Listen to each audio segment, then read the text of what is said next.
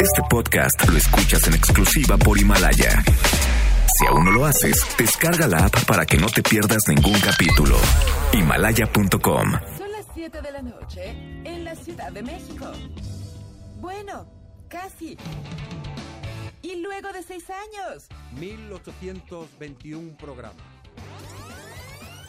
seis productores, más de 40 colaboradores, 23.569 multas de gobernación, algunas muertes, varias desgracias, un terremoto, otro divorcio, tres circuncisiones, dos gatos, una enfermedad nueva.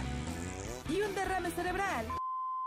Inicia Charros contra Gangsters con José Luis Guzmán Miyagi, igual de malo. No se orillas en la orilla, adelante, adelante, adelante. Y Jairo Calixto Albarrán, igual de rosa. La dupla más revolucionaria del mundo. Desde Camilo Sesto a Ángela Carrasco. ¡Comenzamos!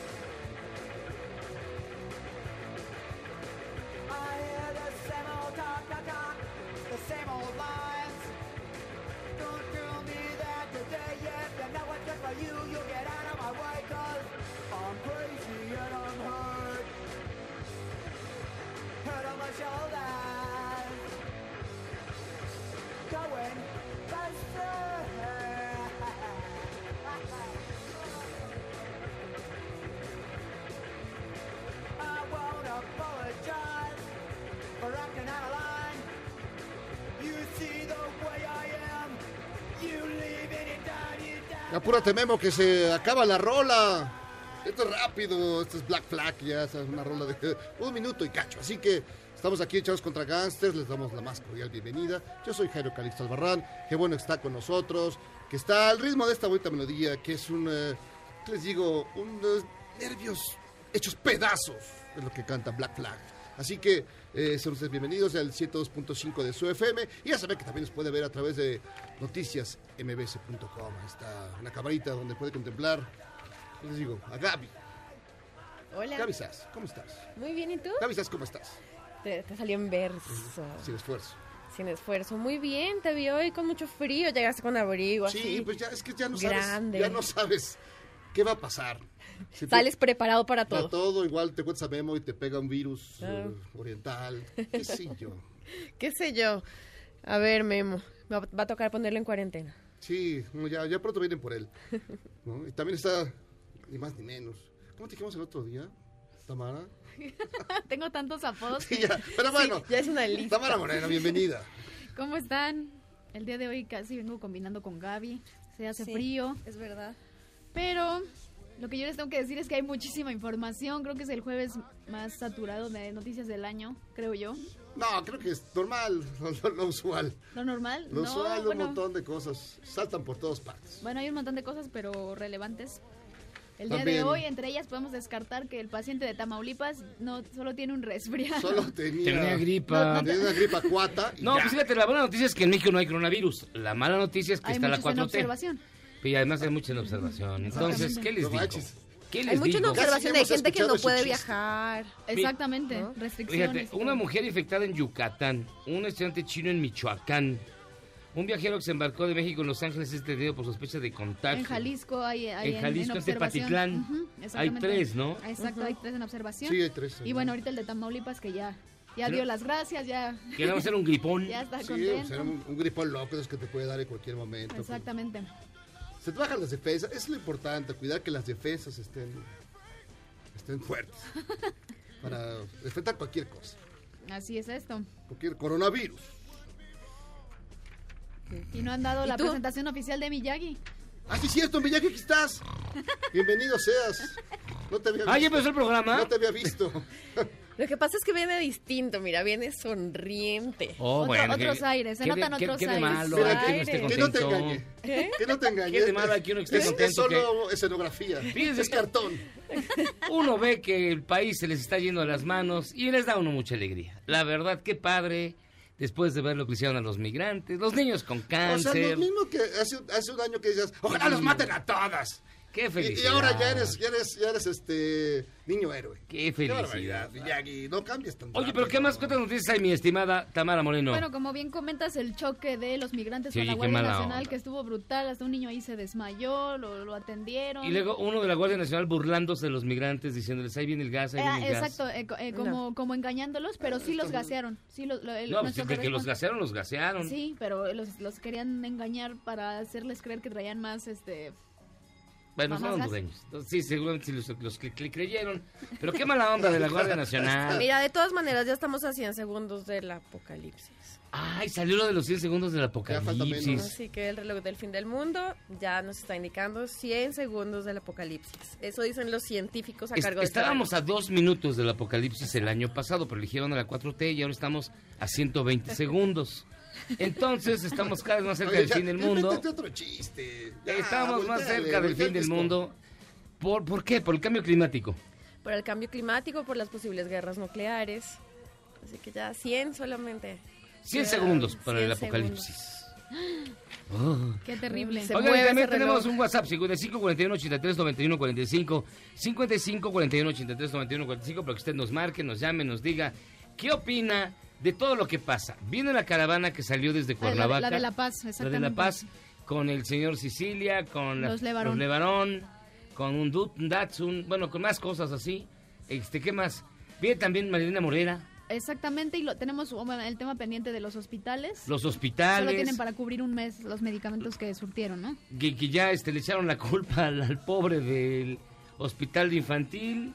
En la mañanera y a todo color le dijeron que él lo van a investigar.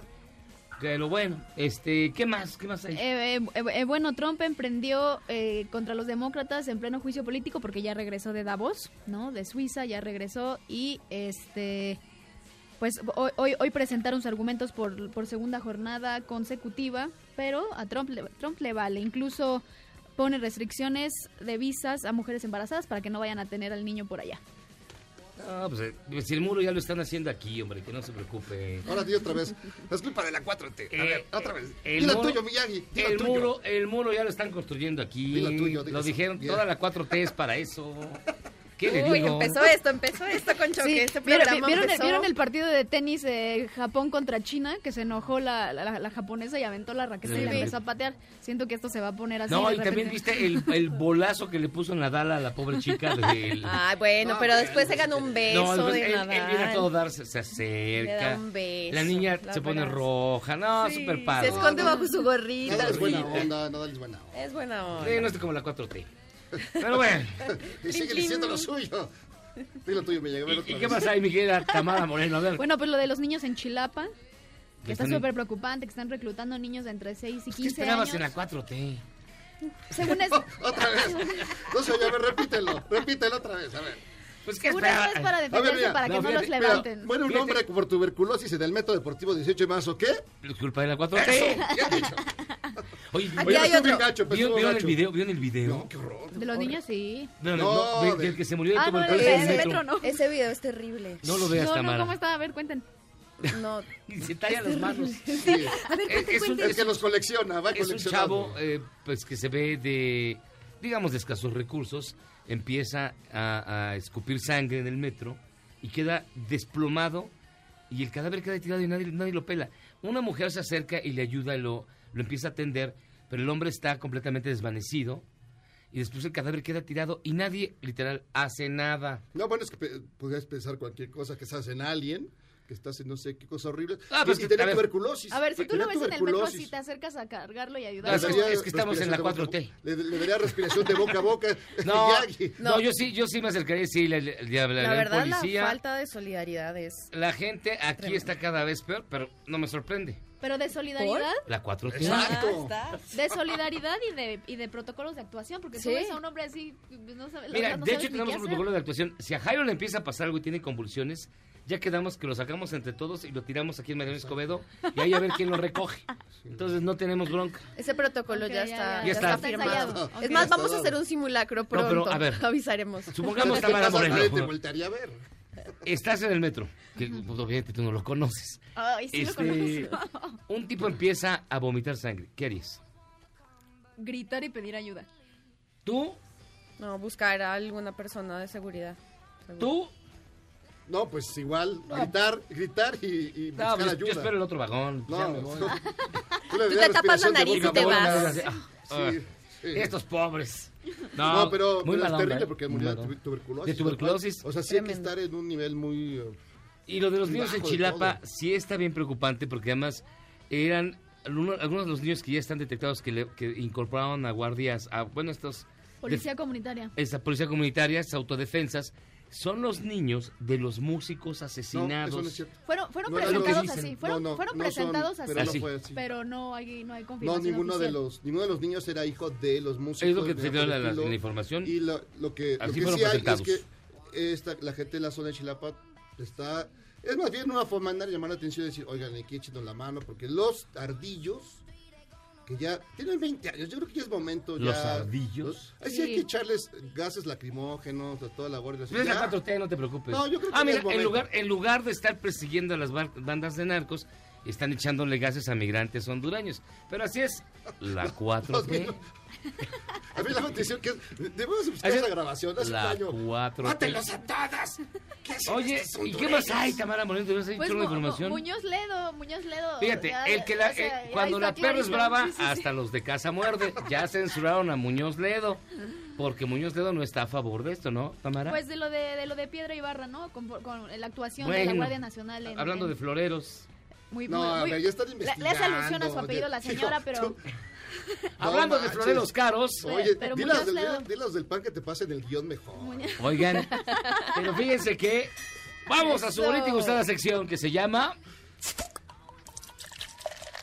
Y aquí es donde escuchamos que a Porfirio Muñoz Ledo pues, ya lo mandan callar estos de la 4T.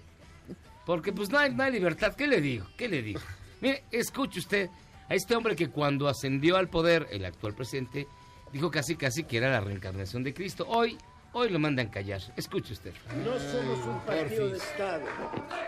Lo lamentamos, señor diputado. Le quiero pedir que nos permita continuar con el orden del día, porque ahora le- se le tiene que conceder la palabra a la ciudadana María del Rosario Piedra Ibarra. Perdón, hablé El florero más caro que hemos comprado. No, conocer claro, los, los anteriores. Jugaban el cuádruple. No, la verdad, no es un partido. La presidenta de la Comisión Nacional de Derechos Humanos no manda en esta comisión permanente. Ah, qué bonita es la Pues sí, pues no 4T. mandan ahí, pues oiga usted. Oigan, y fíjense que la, Siéntese, la, vin- señor. la vincristina es el único medicamento que está escaso en todo el mundo. O sea, no solamente es en México. Ya, la 4T ya le echó la culpa a todo el mundo. Y esto lo dice Jaime Nieto Cermeño, director general del Instituto Nacional de Salud. Pero pues está escasa en todo el mundo, E- Eres el rey de la fake news. pero ya se importó. Así dice él. A ver, a ver. O sea, a está escasa en todo el mundo, pero ya trajeron. La trajeron de Júpiter, yo creo. Escuchen.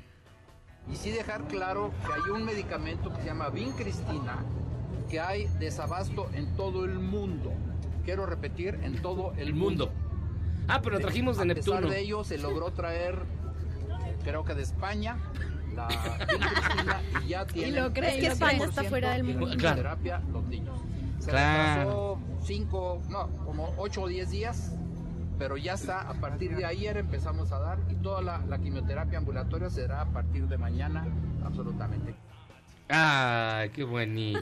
No, ¿Cuál mentira? Así no, lo que dijo. vayan a las farmacéuticas que Ah, sí, están no. especulando, amigos. eh, amigos bueno. farmacéuticos. Bueno, cuando tengan pruebas nos dicen, ¿eh? no, claro que sí hay. ¿Dónde Desde están? diciembre la soltaron. Aquí te lo dije hace, hace dos meses. Pero tú lo Pero dijiste, bueno. pero no tienes pruebas. Ay, qué claro que iba a tener la medicina. Pues, No, pues a ver, ¿dónde están los documentos? ¿Dónde está la investigación periodística que hiciste? ¿Dónde está la fuente? Digo, ¿dónde está? Yo pregunto. Ay, Miyagi. ¿Qué, Jairo Calixto? Dios mío, Miyagi. Oh. Oh, Yo porque estoy, de- estoy enamorado y estoy de buenas, te perdono. no, qué barbaridad. Ven a mis brazos. No, no, eh, El de abrazo, esto el abrazo sí creo de que tiene culpa la 4T. ¿De que esté Mira enamorado? lo, mira lo que te hicieron. No, No, puede ser. Ay, mira Y qué fíjense, lindo. ¿quién regresó de Europa como una leyenda del fútbol? ¿Quién? El tumbaburros. ¿Quién? El tumbaburros. No. Se fue de viaje con un panista ya de gorra y todo. No, no, no, De ¿quién? gorra. No, ah, pero que que ibas a decir que ya había regresado. No, Pues ¿quién? dicen que Chicharito. El chicharito. Eso Ay, dicen. Ajá. Ay, ajá. Como Ay, ajá. leyenda, leyenda del Leyenda- fútbol. Bueno, a ver, ahí está el chicharito. Regresando, regresé como una leyenda del fútbol mexicano. Si pude haber hecho más o no pude haber hecho más, yo hice todo lo que estaba en mis manos. Ah, Hubo gente que no me dejó jugar y no me lo dejó expresar como yo hubiera querido, pero es parte del fútbol, hay que aceptarlo, también me lo enseñaron ellos. Pero imagínate, si, si regreso como una leyenda del fútbol mexicano, por más que esto les va a molestar a muchos, pero nunca me ha gustado hablar de duélale a quien le duela. un dicho muy futbolero que hemos escuchado, y lo he escuchado mucho con gente del fútbol que dice que si mi abuela tuviera bigote, sería mi abuelo. Ah, Qué Es un genio, es un genio. o sea, no, no, no, Quema si- mucho el sol para él. Si no Es es, un si- genio. Si, no, si no viene de Harvard. No, es Eso, una eso es tener autoestima. Pero ahora, pero sí vale decir Autoproclamarse leyenda es tener autoestima. En realidad fue la pregunta. La pregunta fue. Eres una y leyenda. eres una, le- una leyenda, y ya siguió con la. Pero no es que él haya dicho de. Que él dije, yo me quedo. Digo, vamos a ver. No, no, no, Claro. pero sí dijo regresé como una leyenda. Exactamente. No puede ser un poco más humilde, ¿no? Regresé Bueno, bien, una buena historia. Está bien, estoy de acuerdo, estoy de acuerdo. No, fíjate que no me considero leyenda, pero sí soy un gran jugador que hizo todo lo posible. Pues te digo, eso fue Bueno, es el máximo goleador de la selección mexicana. Bueno, no, eso es un Bueno, dato. Es un dato. es- Es un Uy, guau. Fíjate, te voy a dar otro dato que también te va a pantallar, Jairo es llevar la contraria. O sea, Jairo Ese es un siempre, dato. Jairo No, no, siempre no, va a la oposición. Oye, metió, me ha metido más goles que nadie. Hasta el Fíjate, momento. tengo otro dato, fíjate. A ver, a ver. En Juan, ¿sabes con quién colinda? Con cabrón. Y con Sheiyang. Ah, entonces está peligroso. Está peligrosísimo, cabrón. Va a decir que no. Pues no, claro que no, eso no es cierto. Es Pekín. No, no, Pekín Es está un poco más lejos. Oye, Pero y bueno, es el rey de la fake news. pero bueno, este, ¿qué les digo? ¿Qué más noticias hay, mi estimada? Pues, este, Tú que te traes todo el chorizo Sí, de o sea. Un video. Se hizo, se viral un video que policías en el Edomex se bajan a robar autopartes. Ah, sí. Pero bueno, sorprende, pues es el Edomex. O sea, Sí, Ahí sí se cuece la parte. eh, sí, son, son una raza distinta. Pero además se Pero sí. creo que no, no le, al coche en el que intentó no le pudo zafar. Bueno, una la cosa que sean rateros, otra cosa que sean diestros. Que, que puedan, exactamente. Eso, sí, no, no se, se puede están todo. entrenando. Pero lo intentaron, Pero el seguramente video, lo van el a video es lograr al viral y ahí se ve cómo se baja de la, de la unidad y ya después se va. Sí, no, es...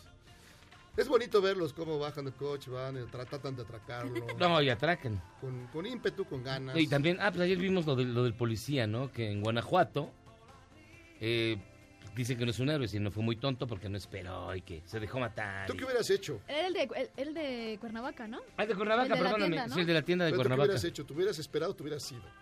Si yo soy el policía, Sí. ah, me paso de lado, que asalten. Total, estamos en la Cuernavaca. 4T. Claro, claro. Oigan, fíjense que la onda de este jueves es la onda médica. Entre el desabasto de medicamentos, que dice que sí hay, pero nadie los encuentra, hasta el famoso coronavirus.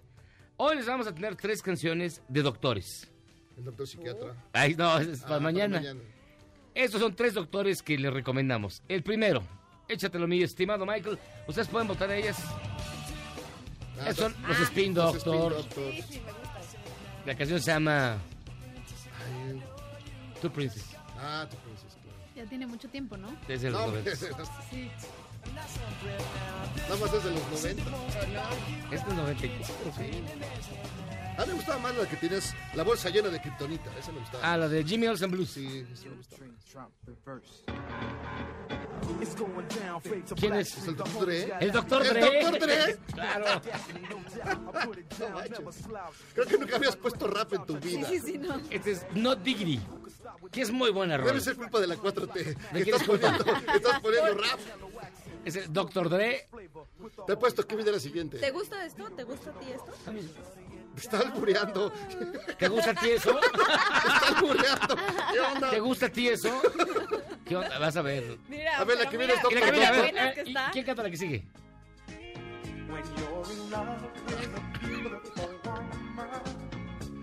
Pensé que ibas a poner Doctor, Doctor. No, esa es canción, no el nombre del grupo. Ah, no, nombre del grupo. Es el Doctor Hook. El Doctor. Que se llama Cuando estás enamorado de una mujer bella como yo. Ah. Ay, besitos. Ok. Deberíamos tener de opinar. Bueno, Es que le hicieron el amarre con el colibrí. voten, voten por una de esas tres. Los Spin Doctors, el Doctor Dre o el Doctor Hook.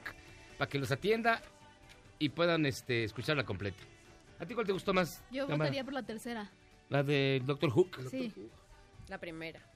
Tú, el Doctor Dre. El Doctor Dre. Nada más para escuchar rap ¿Y un día Miyagi? chino. Sí, porque además se me Bueno, hace muy raro que lo hayas también, puesto. Exacto. Se me hace rarísimo. nu- Creo que nunca habías puesto rap en No, tu pues vida. así pasa, así pasa. Ah, la de. Sugar Hill Gang creo que fue la única que has puesto. Si sigue así ya va a venir Pero con ya coreografía de Ya rap. mil años, claro. Oigan, vamos a hacer una pausa que ya el chino, el único chino que tiene sabañones, que no, No, tiene no este... creo que sea el único, pero de esa No manera, tiene coronavirus. de ese color, creo que no. Mira, no tiene coronavirus, pero tiene mala letra y este tiene caries. Así que hacemos una pausa. Esto es Charlos contra Gangsters. Y voten por la canción que quieran en arroba Javi Miyagi en nuestro sitio de Twitter. Y al final del programa la vamos a poner completa. Así que pausa, vamos y venimos.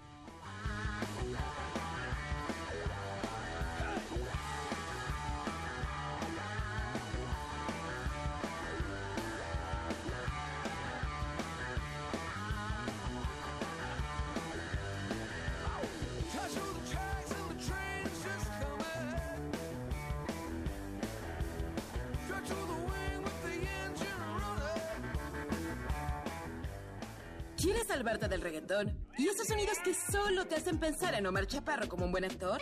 Charros contra Gangsters regresa después de un corte, solo con la mejor música para una debida sinapsis. Este podcast lo escuchas en exclusiva por Himalaya. Ricardo Monreal presentó ante la Comisión Permanente una iniciativa para modificar el Código Penal Federal e incrementar al doble las penas a religiosos que cometan abusos sexuales. Según cifras del episcopado mexicano, 101 sacerdotes han sido acusados de este delito.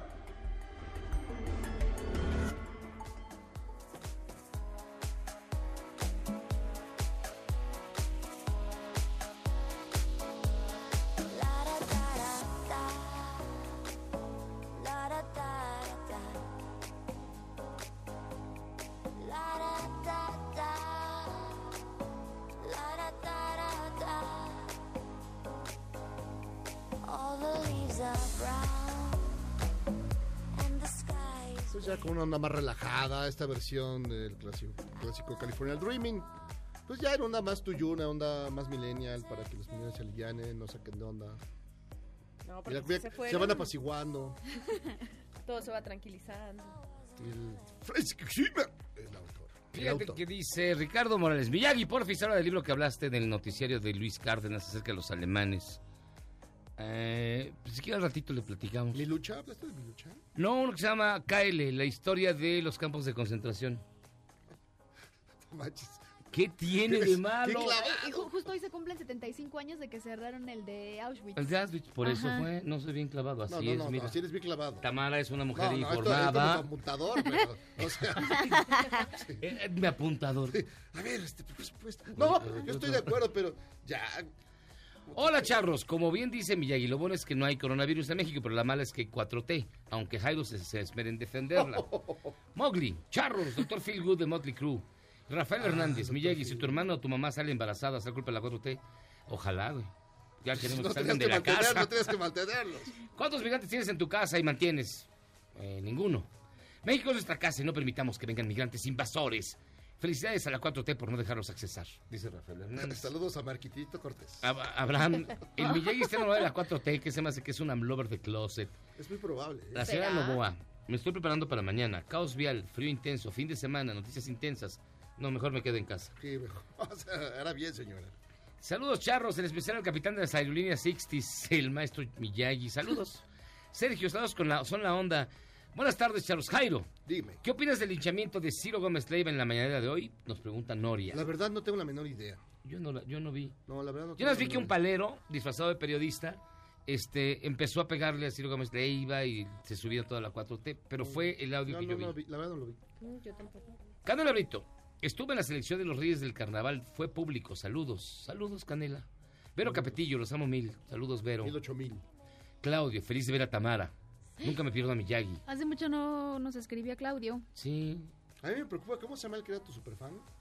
El... Ma- Mackey, Mackey, Mackey, Mackey. ¿Qué, fue de él? Lo mandaste golpear, Siento que es ¿verdad? Claudio Espinosa encubierto.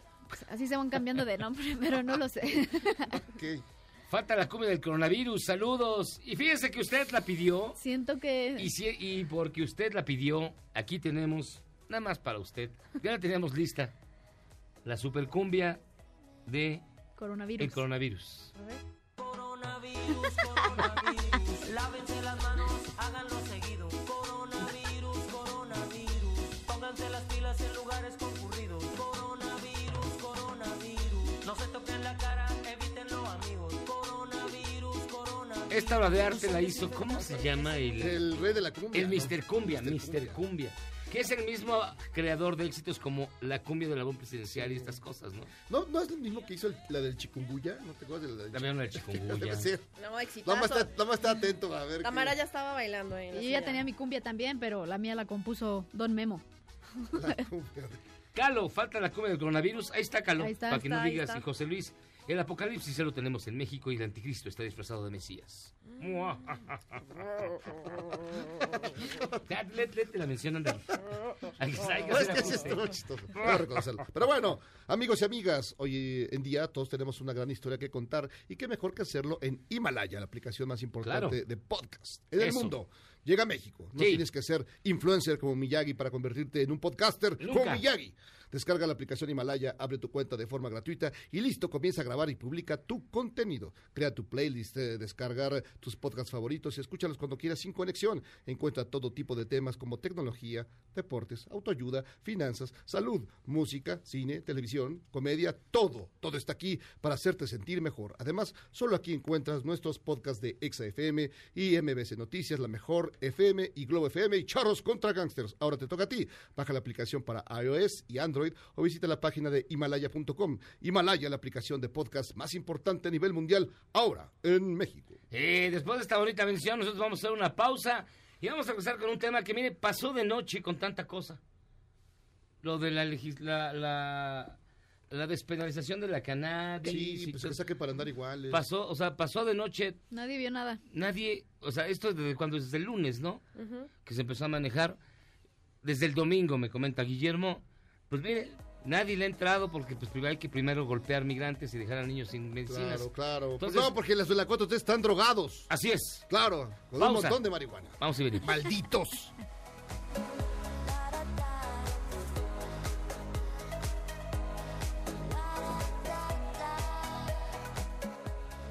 ¿Eres un chavo ruco en proceso de actualización? Charros contra Gangsters te trae la mejor música luego del corte a otros chavorrucos menos informados. Este podcast lo escuchas en exclusiva por Himalaya.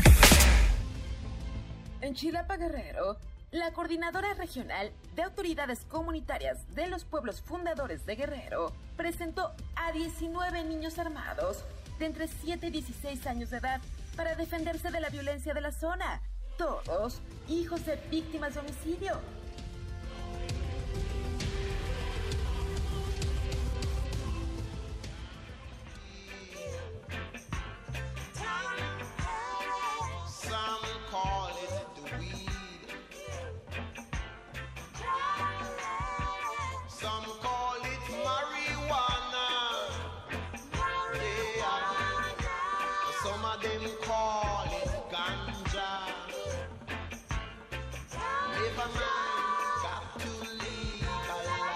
It, eh, canta desde Ultratumba el maestro Peter Tosh.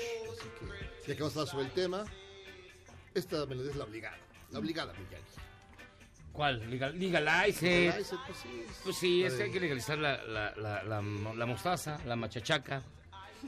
Eh, fíjate que nos acompaña, es un gusto que esté con nosotros, la doctora María Fernanda Arboleda, experta en cannabis medicinal, en forjar churros, directora internacional de servicios médicos de Quirón Life Science Corp. Y además, pues, en expulgarla, también es especialista en quitarle las varas. los cocos. Los cocos, para que no, el dejar, no dejar el guarumo, que es lo que dicen, esto que duele la cabeza. Sí, exacto. Eso me han contado, a mí no me consta absolutamente Atiende nada. pálidas. La vende pal, luego te venden la Se está, se regañona. está muriendo de risa, paren por favor. ¿En qué idioma están hablando, por Dios? Luego ya te vende de la regañona, la, la que te pone Ah, mal. sí, la- La que- ¿Esa cuál es? Esa sí no. ¿Nunca te ha tocado la regañona, doctora? No. Pero, a ver, eh, a ver, este... No, pero es un- una enciclopedia más o menos, ¿no?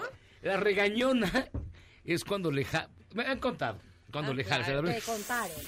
Y dices, este... Y, espérate, dices... Te empieza, te empieza a caer mal. Te, te Ah, malviaja. Es muy fuerte. Es muy fuerte. viaje, Te da como Y empiezas- paranoia. La paranoia. dices, ah, empieza a toser y dices, ay, me tocó de la regañona. Ya. Ah. Qué léxico, es complicado. Y los No mexicanos, te creas. Y los mexicanos son expertos en crear palabras. Sí, la agrega, Y, se la y- agrega y cuando te da la pálida es porque este, se te baja la presión horrible. Si sientes que te toca el muerto, ¿Te contaron? te pones, eso me han contado. Entonces, Lo estás contando como... te pones re mal. y te- Primera persona. es que la persona que lo hizo era muy íntima. Entonces, este, sí, no, no, no. Pero bueno, a ver, doctora María Fernanda Arboleda. Un gusto estar aquí. ¿No trajo ninguna muestra? Ya, pues que ya les dije que depende de cómo se porten, vemos. Si les... Pórtense bien. Sí. La hidropónica sí pone. Pero bueno, este, cuéntanos un poco, ¿cómo va en México? ¿Cómo marcha en México? La propuesta, digamos, que se intenta hacer de despenalizar el uso de cannabis, de que aumente el- la permisividad en cuanto al, a la pertenencia y el consumo eh, privado y que ya no sea tan criminalizada el consumo de, de la droga. Bueno, pues gracias por esta oportunidad. La verdad es que si me permites contarte un poquito también la experiencia que ha habido en otros países para poder contextualizar Si a nos vas a México. contar lo de Colombia, nos viene muy mal. Nos viene muy bien. ¿Por qué? Nos viene muy bien. supuesto. Es cierto, no es Es cierto. más, cuéntanos esa. Esa es la que queremos oír. Haciendo amigos desde 1964. No, miren, la verdad es que eh, en el tema de la historia regulatoria en el mundo, para que nos sorprendamos un poco, en América Latina fue donde nació esto en Uruguay. Uruguay fue el primer país en el mundo en legalizar el uso de la marihuana en 2013. Luego de Uruguay lo hizo Canadá en el 2018. Y después de esto ha habido varios países que lo han... Cuando hablamos de, ojo, legalizado quiere decir tanto para fines médicos como para fines lúdicos o recreativos. Los únicos dos países en el mundo que lo han hecho son estos dos, Uruguay y Canadá. Otros países han avanzado en materia regulatoria para uso médico Medicinal. específicamente. Colombia, por ejemplo, es uno de los países que ha avanzado más en este tema. De hecho, el marco regulatorio colombiano es uno de los más robustos de la región. Ha sido tomado como modelo para, el- para la región. Países como Perú, Chile, eh, Argentina, Brasil han tomado este modelo colombiano-canadiense y en México pues no es la excepción. En México hemos tenido esa influencia. México va un poco atrás, si tenemos que ser sinceros Eh, en pues, cuanto a a pues, ¿quién nos atrás. gobierna? Es culpa de la La 4T, por 4T, supuesto. pues sí. va un poco Claro. atrás en ¿Cómo esa materia. eh, a pesar de, de- de ir viendo cómo otros países han avanzado, como les decía, Colombia, estamos hablando en Colombia de este tema desde el 2015, 2016. En México estamos en 2020 y seguimos hablando de esto. No sé si sepan, pero en México la Ley General de Salud se modificó en 2017, en Sí. junio del 2017. O sea, ya pasaron dos años y medio y se suponía que 180 días después teníamos que tener una regulación para que entrara en vigor esa ley, donde se aprobó que en México se pueden usar derivados de cannabis para fines medicinales, pero ya pasaron año y medio y no tenemos esa regulación. Entonces, justamente lo que se está avanzando ahorita, tanto en el Senado como a- a- eh, en la parte de COFEPRIS, Secretaría de Salud, es poder emitir esta regulación. Eh, yo soy muy optimista y creo que en este primer trimestre van a pasar muchas cosas en materia regulatoria en México y sobre todo aquí qué, qué pasa y qué urge los pacientes, los pacientes que están a gritos pidiendo que haya un tratamiento seguro, un tratamiento responsable, porque no se vale que los pacientes estén accediendo a productos en la calle sin el más mínimo control sanitario y sin el más mínimo o la supervisión de un médico especialista que es quien debe tomar las riendas de esta prescripción. Doctora María Fernanda Arboleda, experta en cannabis medicinal y directora internacional de servicios médicos de Quiron Life Science Corp. Ah, Venden muchísimos remedios en la calle. Yo, yo compré una pomada. El marihuanol. que se llama el marihuanol. sí. Que es bastante buena. Sí. Pues la pones Pero- en un pastel. pero la pones en, una- en un, Una en un galleta. sándwich, ¿no? Te he visto. No, este, venden marihuanol y venden un chorro de cosas. Nada de eso está regulado, porque mucha gente cree que así. O si trae el... Lo que pasa es que esa es la situación. Hoy en día hablamos que todo lo que te encuentres en México, absolutamente todo, es ilegal. O sea, hablamos de un cuando hablamos de tratamientos médicos. Sí, claro, claro, ¿sí? claro. Es ilegal, ¿por qué? Porque todavía no hay una regulación. Sí, por eso estamos esperando esa regulación. Entonces, lo que te venden en el metro, lo que te venden en el, en el internet, en Facebook, por. WhatsApp, inclusive, es ilegal, ¿sí? Eh, y a eso me refiero con que lamentablemente los pacientes se exponen a riesgos innecesarios. No sé si ustedes sepan, pero la a la marihuana pues le pueden crecer algunos hongos, bacterias, hay contaminantes, hay pesticidas, hay metales pesados. Bueno, eh, depende de tu dealer. Depende del De- dealer, depende de que claro. llevas, sí, pero también. hoy en día estamos viendo pacientes con reportes en la literatura médica de pacientes con infecciones por aspergillus, por ejemplo, que es un hongo muy, muy, muy duro que le pega a los pulmones, eh, o mucor, que también es un hongo complejo, eh, pacientes falleciendo por estas infecciones por hongo en Estados Unidos, por ejemplo, eh, por un producto que estaba contaminado. Entonces, en un paciente, por ejemplo, con cáncer, que ya de por sí su sistema inmunológico y las defensas están bajas, y le das un producto que esté contaminado, pues entonces estamos eh, teniendo eh, o corriendo esos riesgos innecesarios. A eso me refiero. Entonces, en México, esto que te encuentras en la calle es ilegal y por eso es como esa mo- es motivar al gobierno y ahí es donde decimos eh, que encuentren, por ejemplo, nosotros los expertos en cannabis, un aliado para poder avanzar en materia regulatoria y es lo que hacemos pues eh, en Chiron, en la compañía que trabajo. ¿Qué, qué limitantes tendrá este proyecto? Perdón, Gaby. No, por ejemplo, este va a incrementar de 5 a 28 gramos eh, el poder portarla, ¿no? Pero ¿qué, cómo, ¿cómo le van a hacer para, re- eh, para regularla? Es decir, ¿qué, ¿qué nuevas reglas entrarán en el juego? Porque tengo entendido que se va a votar en febrero, ¿no? Eh, exacto, entonces eh, hay un anteproyecto, sí, un anteproyecto de ley que se está ya circulando, que está tratándose que para febrero cuando empiezan las discusiones pues ya haya una preaprobación. Eh, sabemos que se tiene hasta el 30 de abril de este año para que se emita ya un, un dictamen Ah, final. Eh, o sea, se empiezan las discusiones en febrero y ha- hay hasta el 30 de abril para que se emita esta regulación. Eh, como puede ser en las primeras semanas de febrero, puede ser que no, puede ser que se extienda. Como sabían, esto iba a, ir, esto iba a ser en octubre, pero se pidió una prórroga y esa prórroga va entonces hasta el 30 de abril. Ahora, tú hablas de este tema de los 28 gramos, o sea, todo esto también habla para fines lúdicos o recreativos, Claro. es otra línea. Y ahí me parece que es muy importante que aterricemos un poco en la división que hay que hacer entre el uso médico y el uso recreativo, porque son dos temas completamente aparte. Y no, y no entrar en esa confusión o en esa discusión de que el uso médico y el uso recreativo van de la mano, porque no es así. Eso lo pudimos Cada experimentar. su- En Canadá, por ejemplo, lo experimentamos. Nosotros empezamos el uso médico desde el 2001 en Canadá con el primer paciente, que era un paciente con epilepsia. Y desde 2001 avanzó esto y hasta 2018, casi 20 años después, se legalizó ya para uso recreativo. Entonces sí se tiene que también preparar a la sociedad, tiene que haber unos programas de educación también a la sociedad, esto puede tener un impacto en salud pública también. Entonces tiene que haber todo una, un engranaje, ¿sí? Para que esto pueda avanzar. Eh, pero desde- definitivamente esto no debería retrasar el uso médico, por lo menos ir avanzando en materia médica. ¿Qué, Hay qué muchos enfermedad? mitos- Ah, no vas tú. no, hay muchos mitos, ¿no? Alrededor de Muchísimo. cannabis, y Sí. si sirve, si no sirve. Con respecto a esta parte médica, cuéntanos un poco cómo funciona. Perfecto. Eh, Y, y- y me encanta que hablemos de esto porque justamente esos mitos son los que han creado ese estigma social del cual padecemos hoy en día. Eh, y esta, eh, claro, es normal este estigma y que, no, y que nos parezca, pero es que todos aquí, los que estamos aquí, crecimos, nos metieron un chip, crecimos en la era prohibicionista del cannabis. No sé si ustedes sepan, pero el cannabis se usa desde el 3000 antes de Cristo, o por lo menos eso está registrado. Se usaba en esa época, en el 3000 antes de Cristo, para controlar las convulsiones, para controlar dolor durante el parto, para enfermedades mentales, ¿sí? Luego se lo traen a, a la medicina occidental, porque eso empieza eh, en China, se lo traen a la medicina occidental en los 1800, era aceptado entre los médicos europeos, era aceptado en los Estados Unidos, en la farmacopea de los Estados Unidos, pero luego en 1942 ¡tum! se retira la farmacopea, ¿por qué? Porque se le empieza a asociar con crimen, efectos psicotrópicos y demás, y ahí es donde crecimos todos en esa era prohibicionista. Entonces crean todos este, este estigma social, estos, estos eh, mitos, y, pero sí es claro, y la- el primer mito, y también no irnos al otro extremo, en donde pensamos que es que la marihuana es la panacea, la droga milagrosa y que nos va a salvar de todos los problemas. Exacto. Tampoco No. es así. Ah, ¿no? Hablamos de que la marihuana es una herramienta que tenemos los médicos hoy en día para incorporar al tratamiento de los pacientes y controlar síntomas de diferentes enfermedades. No es que voy a dar cannabis y entonces me voy a deshacer de todos los medicamentos, no, simplemente complementa el tratamiento del paciente. Les pongo ejemplos. Paciente con epilepsia, ¿no? Hoy en día sabemos que nos ayuda a controlar las convulsiones como complemento de los demás tratamientos. Sí, porque me llegan muchos pacientes a mi consultoria diciéndome, doctora, venga porque me quiero deshacer de todo lo que estoy tomando, quiero alguna planta natural, ¿ok? Eh, ¿Cómo sí. esta noche buena?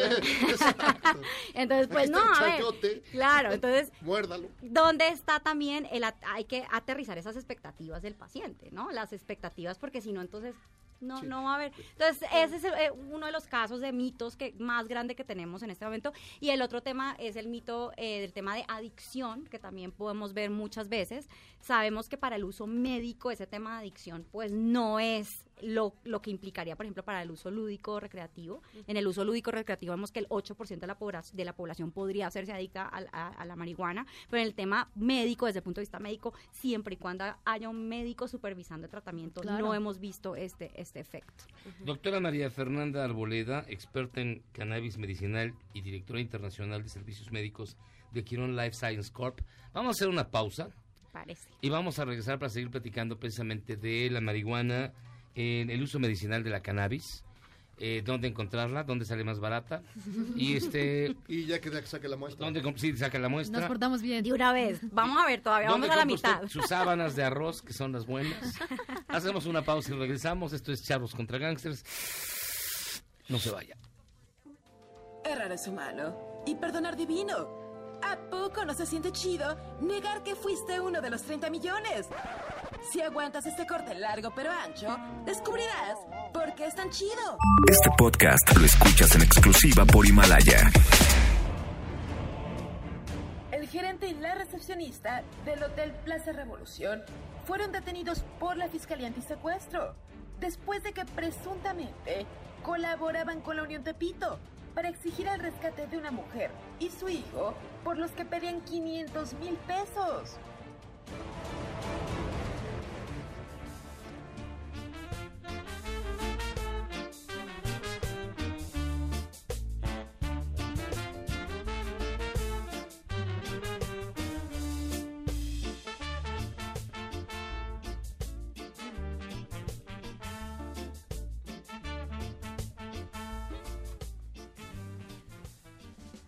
Y bueno, ya estamos de regreso en el mejor programa de la radio. Son las 7 de la noche con 51 minutos y Jairo Calixto nos podrá decir que estamos escuchando un ritmo Pues muy ya- marihuano, ¿no? Pues no, estamos en esa onda. Fíjate lo que son los prejuicios. Fíjate, Ya ves. No, pues, Ya quiere mandar a la Guardia Nacional. No, no fuera, no, fuera, no fuera reggaetón, porque Sí. se pone, se pone a No fuera Maluma, Está No una- fuera Maluma. Está un ambiente Ay, muy, ese sí. muy tranquilo. Pues estamos escuchando los Scatalites. Ah, son- sí, son muy marihuanos. Sí, la verdad sí. Sí, son pachecones. Fíjense que continuamos platicando con la doctora María Fernanda Arboleda. Ya no voy a decir. Sí, no, está muy largo. Ah, Sí, sí. dura como tres Experta en cannabis medicinal.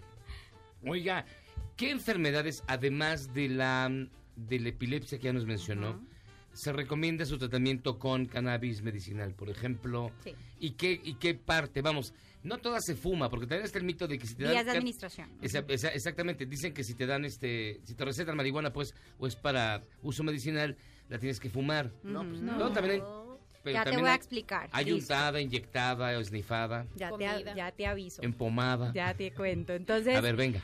¿Para qué enfermedades? Nosotros, eh, cuando hablamos de medicina, siempre nos basamos en la evidencia. ¿Qué es lo que está publicado en la evidencia científica? ¿Qué es lo que se ha estudiado? En dolor crónico, dolor crónico es aquel dolor que lleva más de tres meses. O sea, si yo me pegué o si me operaron y, y mañana tengo dolor, eso no es dolor crónico. Dolor crónico es cuando el dolor persiste por más de tres meses. En ese dolor es en el que más se ha visto evidencia que funciona. Otra de las enfermedades, epilepsia la mencionamos ahorita, otra de las enfermedades, esclerosis múltiple, que es una enfermedad neurodegenerativa, el paciente sufre de rigidez muscular o eh, espasticidad, migrañas, dolor neuropático, otra enfermedad, pacientes con cáncer. En los pacientes con cáncer Los ayudamos, terminales, ¿no? porque vaya a curar cáncer, eso es- vale la pena que lo aclaremos, sino porque le ayuda al paciente a controlar los síntomas que produce el cáncer y o los tratamientos como la quimioterapia, ¿no? La quimioterapia produce náusea, vómito, para eso hemos visto que funciona. Y también hemos visto que funcionan en enfermedades mentales, en trastornos psiquiátricos como trastorno de ansiedad, trastorno de estrés postraumático, por ejemplo, en Canadá, los veteranos de la guerra, el gobierno canadiense les cubre el tratamiento con cannabis, eh, porque justamente hemos visto cómo el cannabis ayuda a controlar la ansiedad en estos pacientes, mejora el sueño, la calidad de sueño, porque los pacientes con estrés postraumático bueno, en, en- en América Latina y en México. En Colombia todos sufrimos de estrés postraumático. Es un hecho después de Sí, haber no, crecido ya, en la época del narcotráfico, guerrilla, de verdad, Pablo Escobar y demás. a ustedes les tocó, en la ¿verdad? Claro, esquina de la claro, casa, claro. Todos tenemos, en Colombia muchos sufrimos de esto. Entonces, sí, sí, sí yo puedo continuar con una lista enorme de enfermedades. Eh, yo trabajo en una clínica de cannabis en Canadá y en, en- en esta clínica hemos visto más de 7 mil pacientes con diferentes diagnósticos. El principal motivo de, de consulta sí es dolor crónico. En México, déjenme contarles que hablamos de un potencial de 11.7 millones de pacientes mexicanos que se podrían beneficiar de este tratamiento a base de cannabis medicinal. Con Chiron hemos hecho varios estudios de mercado para también entenderlo. En América La- Latina hablamos de alrededor de 68 millones de pacientes que podrían beneficiarse. Eso es un montón de gente que podría beneficiarse de un tratamiento a base de cannabis siempre y cuando haya un médico que supervise el tratamiento. Entonces, eh, y siempre y cuando haya un tratamiento seguro, ¿no? Nosotros vamos, en Colombia, por ejemplo, tenemos la oportunidad de sembrar con toda la, la legalidad que eso implica, con todas las licencias que se requieren. El gobierno colombiano ha sido muy claro en qué se puede hacer y qué no. Vamos desde semilla hasta paciente. Entonces ahí hablamos de la trazabilidad, ¿no? De cómo desde que la- hablamos de la genética de la planta hasta que llegamos a un producto terminado que llega al paciente y que yo sé como médico qué es lo que le estoy dando a mi paciente, qué le estoy prescribiendo y no lo que pasa con lo que te compras en el metro o en La el pomada. Facebook Ah, bueno. de la ¿Y las pomada. formas de administración? Y las vías de administración, Gaby, que gracias por recordarme, eh, hablamos de la principal vía de administración que usamos nosotros en Canadá, o las dos principales son la vía oral, ¿sí? ya sea, eh, nosotros ha- hablamos de jarabes o, o aceites, son, es como un jarabe, una suspensión, estos aceites de cannabis, simplemente la flor seca, se extraen los cannabinoides y se diluyen en un aceite, se ponen debajo de la lengua sublingual y eh, se pues se, se dan por vía oral. Y la otra vía de administración es la vía de administración que llamamos inhalada. Inhalada ya sea en un cigarro, en una pipa o en un vaporizador, en donde se pone la flor seca y el paciente inhala dependiendo de eh, lo que se requiera, ¿no? Esto no es receta de cocina, esto tiene unas, una, una, esto es individualizado. Y la tercera vía de administración es la vía La tópica. pomada. La Ah, No, tópica. no, no, y por brownies, ¿no? Eso se llaman los, en inglés les llamamos edibles, eh, en eh, las gomitas o los gummy bears, los cupcakes, brownies, todo eso lo dejamos para el mundo recreativo, lúdico, no lo usamos para fines medicinales, y eso se vale la pena que lo aclaremos ¿Por a quienes nos están oyendo ahorita. Escle- el, el cáncer o la esclerosis, ¿qué, ¿cuál es el método de...? En general depende. Entonces, ¿cuál es la diferencia entre inhalar o, o tomarlo por vía oral? Es cuánto tarda en actuar el medicamento. Si yo inhalo, el efecto es casi que inmediato. A los dos minutos, tres minutos ya tienes un efecto terapéutico. Si yo lo tomo por vía oral, más o menos en una hora estoy teniendo el efecto. Entonces, depende. Si le pongo un ejemplo, un paciente con dolor, ¿sí? Yo necesito cubrir ese dolor para 24 horas, le voy a dar algo que dure y lo que dura es la vía oral. Pero para la crisis de dolor, como para ese ataque de dolor, necesitamos algo que actúe ya. Yo no me puedo esperar una hora que actúe. Entonces ahí va el, el inhalado. Ahora, es- esta industria, o este, Sí, todo es, es una industria. Es una industria. Correcto. ¿Cuánto genera? ¿Cuánto dinero genera? Digo, nomás para ver una idea, para ver si le entro en negocio. Para No, ver si empiezas a cultivar en tu casa. ya dejo, la, ya dejo de esconderme ahí, eh, Claro. eh, esconderme ahí abajo de un, de un árbol y mejor... Millones, millones de dólares. O sea, yo la verdad es que le preguntaste a la persona equivocada porque los médicos de lo que menos sabemos es de negocios. Ay, ajá. Pero, sí, claro. Sí, claro. Claro, oigan, ¿qué les pasa? No sé cuánto cobro. Sí, pero sí, ajá. pues No nos enseñan a, a cobrar bien. Oye, No, pero- el, pero el IVA lo paga usted, ¿verdad? Hablando en serio, no, sí es un negocio de muchos millones de dólares, pero a la vez es un negocio que va a ayudar a millones de pacientes en América Latina a mejorar su calidad de vida, que es lo que estamos A mí hablando me aquí. la atención de que, digamos, señores que nos hacen ver como, como chicuelos. Como chicuelos a ti y a mí. Están buscando esa salida porque ya les duele esto, les duele otro, Claro. ya se siente muy mal. Yo, yo tengo reumas en la cabeza, entonces sí necesito, necesito un chequeador. Bueno, lo que, me, lo que estabas contando, que es el paciente el que le pide a su, a su médico Hoy en y el día- médico no, es el que no tiene la información. Hoy en día el 78% de los casos es el paciente quien trae el tema a la consulta. Y en, o sea, han hecho encuestas en Estados Unidos, por ejemplo, a oncólogos en los Estados Unidos, que oncólogos pues llega mucho paciente con cáncer preguntando el tema. Menos del 30% de los oncólogos se siente lo suficientemente entrenado para hablar con su paciente. Menos del 30%. Doctora María Fernanda Arboledas, nos preguntan nuevamente, eh, nos dice Ernesto, no, el hermano, así nos puso. El hermano. ¿Qué enfermedades puede uno contraer si la marihuana está mal? Ya, ya imagino, debe tener unos hongos terribles. Ya lo comentó, ajá, de, de los hongos. Hablamos Muy- más que enfermedades es de potenciales infecciones que puedas tener. Eh, el hermano, hermano, quería, o sea, si hay, no, en serio, si hay eh, casos reportados en la literatura médica de infecciones, como les decía ahorita, por aspergillus, por mucormicosis, que son hongos complejos, sobre todo en pacientes que tienen su sistema inmunológico o defensas bajas. Nos dice Alan, soy fumador de nicotina. Últimamente las represiones para fumadores son más controladas y castigadas. Y ahora con la legalización de la marihuana será como en los Estados Unidos. Desgraciadamente esta es una discusión infantil y los que fumamos nicotina seremos más mal vistos que los que fuman marihuana. ¿Tú crees que este es un tópico que debe tomarse en cuenta? El tema de la nicotina y la marihuana, aquí hay que tener, y aquí, qué bueno que, ¿cómo se llama, Ana? Él se llama Alan. Ah, Alan, Alan, qué bueno que traes el tema de la nicotina y la marihuana porque justamente lo que vemos hoy en día en países como Canadá o Estados, Estados Unidos, aclarar, aclarar que no es legal en Estados Unidos el uso de cannabis, es ilegal desde el punto de vista federal, cada estado ha decidido lo que quiere, California dijo una cosa, Colorado otra. Colorado, sí. Eh, pero volviendo al tema de, de la nicotina, si tú combinas cannabis con tabaco, incrementas el riesgo de cáncer de pulmón. Eso sí está demostrado. La cannabis sola, no. El cannabis con tabaco, sí, o con nicotina. Entonces, sí hay que tener... Y la nicotina tiene un efecto adictivo mucho mayor que el que tiene el, el cannabis. Y Mucho finalmente, mayor, la doctora eh, Sofía Sánchez te manda muchos saludos. Ay, gracias. Hola, Sofía. Un abrazo. Saludos, Sofía. Bueno, este, muchísimas gracias, doctora María Fernanda Arboleda, experta en cannabis medicinal y directora internacional de servicios médicos de Quirón Life Science Corp. Muchas gracias. A ustedes, gracias por aguantarme No, un ratico acá. gracias. Ahora sí. Ojalá otro día La muestra, la muestra. La muestra, ahora sí la sacamos. Como en el Costco, sáquese las muestras, a ver qué tal. No, no hay. Ahorita, ahorita. Pues bueno, va. Con calma. Hacemos una pausa y regresamos. Esto es Charlos contra Gangsters. Vamos y venimos.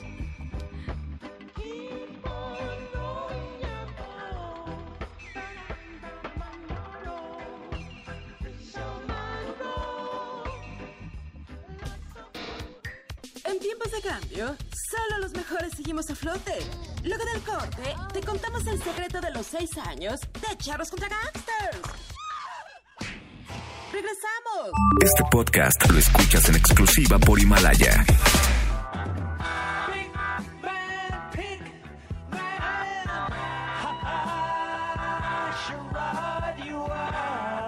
El 23 de enero de 1977 se lanzó el álbum Animals de Pink Floyd, su décimo material de estudio.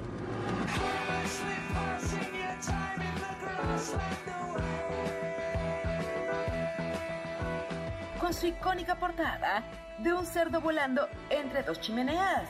Este globo de cerdo se fabricó realmente para la sesión de fotos y se liberó de manera accidental por el viento, causando alarma entre los controladores de vuelo. Saturdays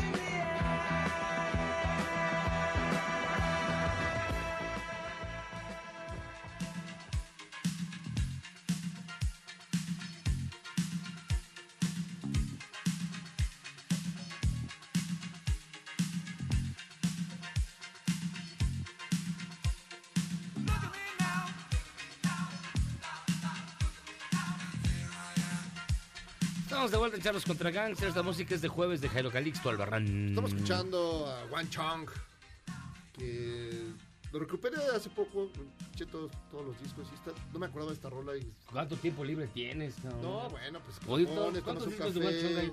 Y luego ves el, el ¿Pero cuántos discos de Wang Chong? Yo me acuerdo más de dos canciones. No, no, no tiene más. ¿Pero cuántos discos tiene? Como, como dos, en realidad. Dos discos, pero nada más, nada más escuchamos dos rolas. en Dos realidad. rolas, sí. Pero esta está padre. Look at me now, Wan Chong. Oigan, fíjense que hay muchas llamadas, bien rápido, nos dice Chayo. Los chilangos ya no mostramos solidaridad. A mí me asaltaron por tratar de ayudar a un par de niños. Amigos nos han bolseado por querer ayudar a algún viejecito. O sea, los han asaltado los niños y los viejecitos. Sí. O sea, no hay que ayudar a niños ni viejecitos. No, yo creo que es el comentario se refiere a los migrantes, ¿no? No, y también no, y se refiere al, al muerto de tuberculosis. en el metro. Que nadie lo ayudó. Que nadie lo ayudó. Pero si está aventando, si está echando espuma por la pues está difícil. Edgar, una vez la puerta del metro atrapó mi dedo dentro del muro donde se guarda al abrir. La gente seguía empujándome con fuerza que salió. No sé de dónde, jalé la puerta para liberar el dedo. Con un colgajo de piel, me acerqué a los policías y amablemente me dijeron, en esta estación no hay médico. Si quiere lo llamamos, pero tardará como dos horas, porque viene en metro. Vayas a, No, centro, bueno. vayas a centro médico. Ya. Juan Carlos Nolasco dice, cuando dijeron canciones de doctores pensé que iban a poner algo del doctor Alfonso Ortiz Tirado. del, doc- del doctor Atl. Enrique, estoy votando por la tercera, perfecto. José Luis Abreu, saludos desde Uruguay, especiales para Gabriela. Saludos, besos. Mi otra Rubén, te amo patria. Tamara Moreno, desde que solo te daban una sección y nadie te quería. Y avanzaste lentamente Nadie te quería. hasta conquistar las dos olas de Como Charlos mi- como migrante, se fue metiendo. Siempre. Como no. migrante. Se fue metiendo. Pero se fue. Conmigo, conmigo no hubo un guardia Ya, nacional. No, no, sí, claro que sí, pero. Pero siempre ha habido amor. Te sí. escabulliste. Sí, sonó Y no, no soy McKay, solo que a veces no me hacen caso. Saludos, besos y abrazos a todos en cabina. Rubén, ¿cómo se llama Rubén? Rubén. Mm. Pero particularmente para ti, Tamara Moreno. Gracias, Rubén, pero... Ernesto, no se preocupe, los marihuanos que venden en el metro no tienen extracto de marihuana. Sí, no. Giovanni, yo tengo un primo que se pone recreativo cuando fuma mota. Y dice... querido- Recreativo. Queridos gangsters, aquí nomás pasando a saludar, sugiero Chino Li Wong de las hermanas Fleta. Adriana dice, yo fui hace varios años a Dachau, cerca de Múnich, y fue una experiencia muy fuerte. La vibra que se siente ahí era indescriptible, mucho más que en Auschwitz. En fin, saludos. Sí, luego les, vamos- luego les voy a platicar de los campos de Ah, concentración, está padre ese tema. que es el libro que estoy leyendo, este, luego, porque hoy lo platiqué con Luis Cárdenas. Dice Roaneri, la cumbre del coronavirus debería ser propaganda de la Secretaría de Salud. Miguel, saludos desde Upixa. Y Jimmy de la Cotorra dice, ¿quién es ese chaparrito tan sonriente? Ah, es cierto, es el Miyagi. No lo reconocía. Sí, está irreconocible, Ah, la pues verdad. Míralo, Y ya nos acompaña arrugas. Martín Bonfil. ¿Cómo estás, mi querido Martín? Eh, ay, aquí muriéndome de la risa con los comentarios. Por cierto, eh, voto por One Chong, pero, pero voto por Doctor Hook. ¿Sabes que Doctor claro. Hook es Esa rola? canción me encanta. La de You're in Love with a Beautiful Woman. Sí. La tercera, bien. Ah, bien, todos.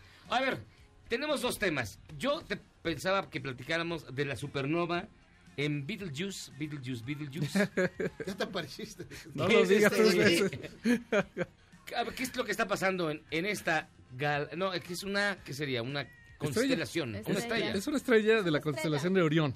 La más Ah, grande, ¿no? La, la de los tres reyes magos. Sí. Ese es el cinturón de Orión.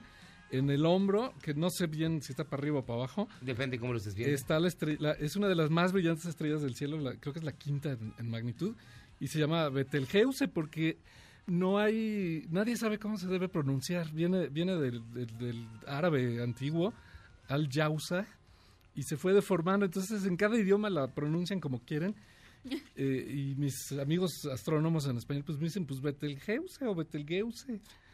O Beetlejuice. Se llama. Betelgeuse, Betelgeuse me gusta. Ahora, el, eh, bueno, el chiste es que es- esta es una estrella bien padre porque es, eh, bueno, para que se den una idea, el Sol es un millón de veces más grande que la Tierra. O sea, la Tierra entera, un millón de veces más grande.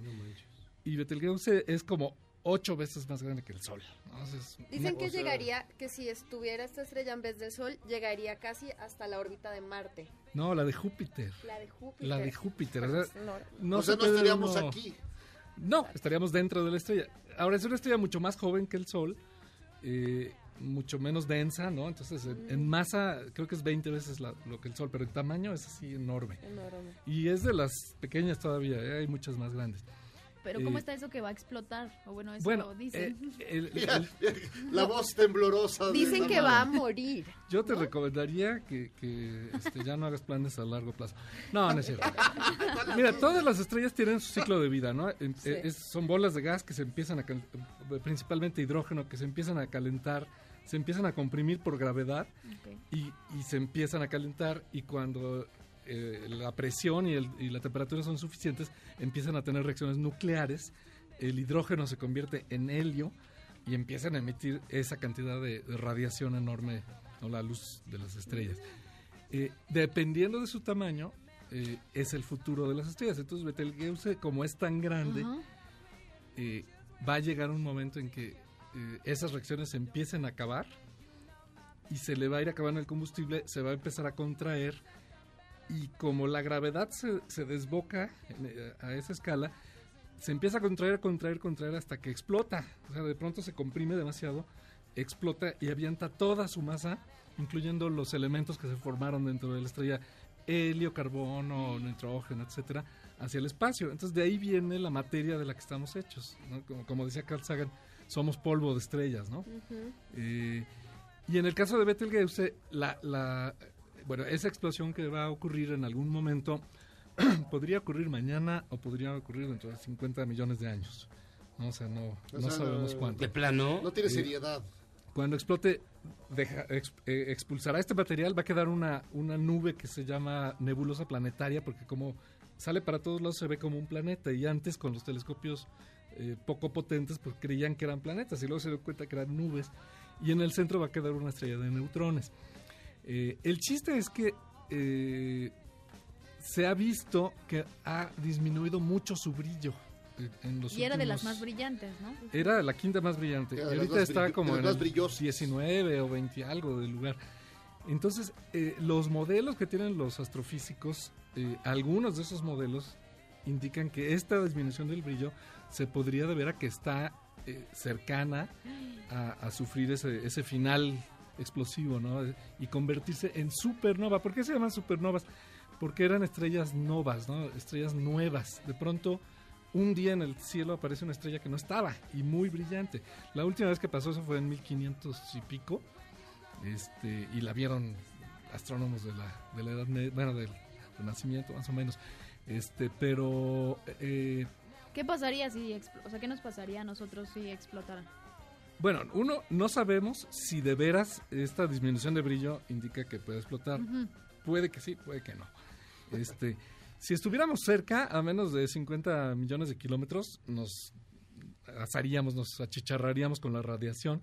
Pero nosotros estamos a 640 mil millones de kilómetros, Ah, bueno, entonces no Ah, nos va a pues, ¿para qué pasar nada. No, te voy a decir por qué. Porque nada sería más bonito que durante la vida de una persona le tocara ver una supernova.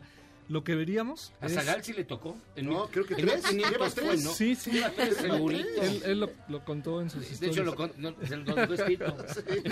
Pero este, no, lo que veríamos es que de pronto eh, un, un punto en el cielo, bueno, ese punto que está ahí en la constelación de Orión, se volvería tan brillante como la luna, como la luna llena, pero eh, eh, en un puntito.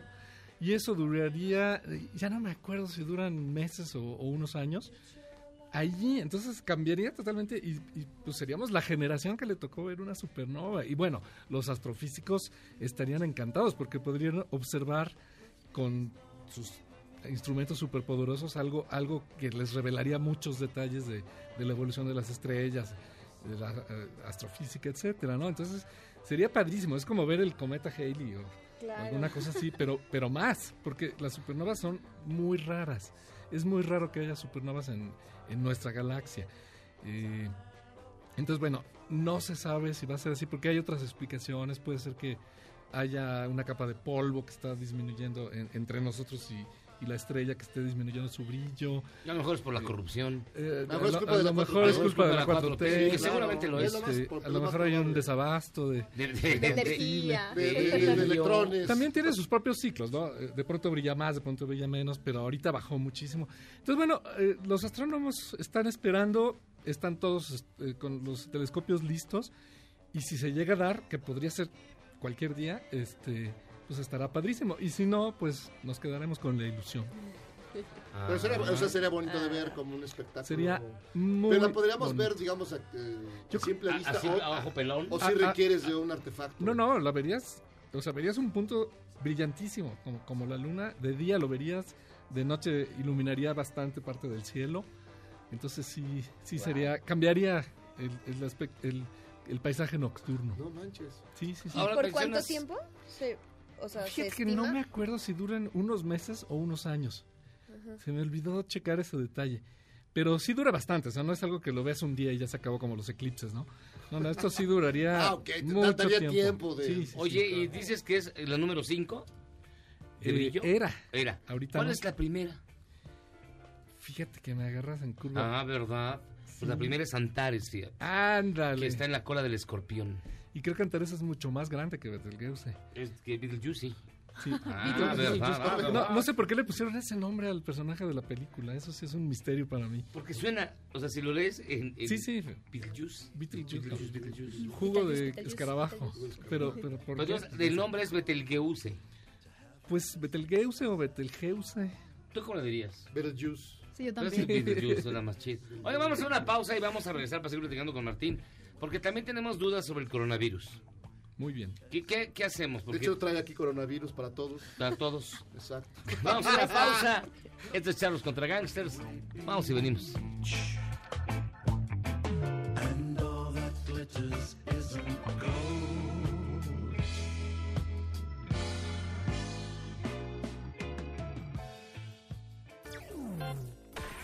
Charros contra Gangsters es la suma absoluta y universal de la cultura, la información y el entretenimiento. ¡Ja! No es cierto, pero siempre quise hacer una cortinilla igual a las de otras estaciones. ¡Regresamos! Este podcast lo escuchas en exclusiva por Himalaya.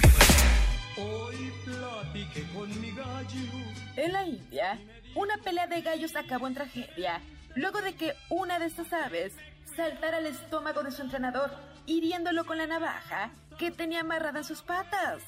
12 personas más resultaron heridas, aunque no se sabe si fue culpa del gallo. ¿Cómo la ve? Escríbame en Twitter a arroba a Gabriela Vives.